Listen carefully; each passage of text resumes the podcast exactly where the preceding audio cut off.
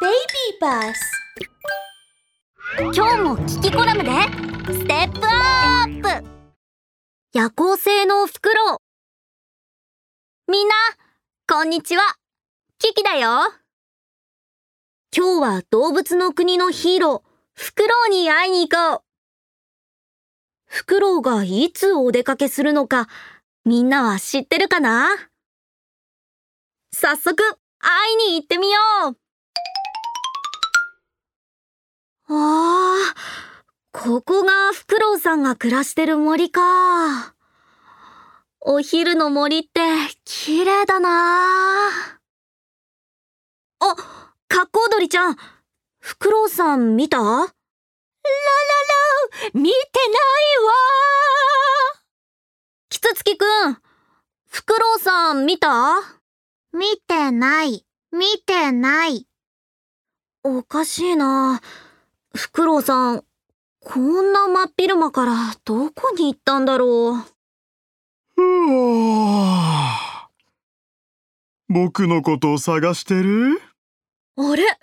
フクロウさんだ。探したんだよ。やっぱり憧れるな。こんなお昼にどうしたの？ネズミ捕り？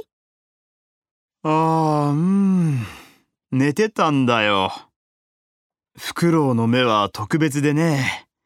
丸い柱のような形なんだ。だから光を捉えるのが得意で、ちょっとでも明かりがあればはっきり見えるんだよ。逆にお昼はちょっと眩しすぎるんだよね。ずっと外にいたら目が疲れちゃうんだ。だから出かけるのは夜で、昼間はもっぱらお昼寝かな。なるほどあれ？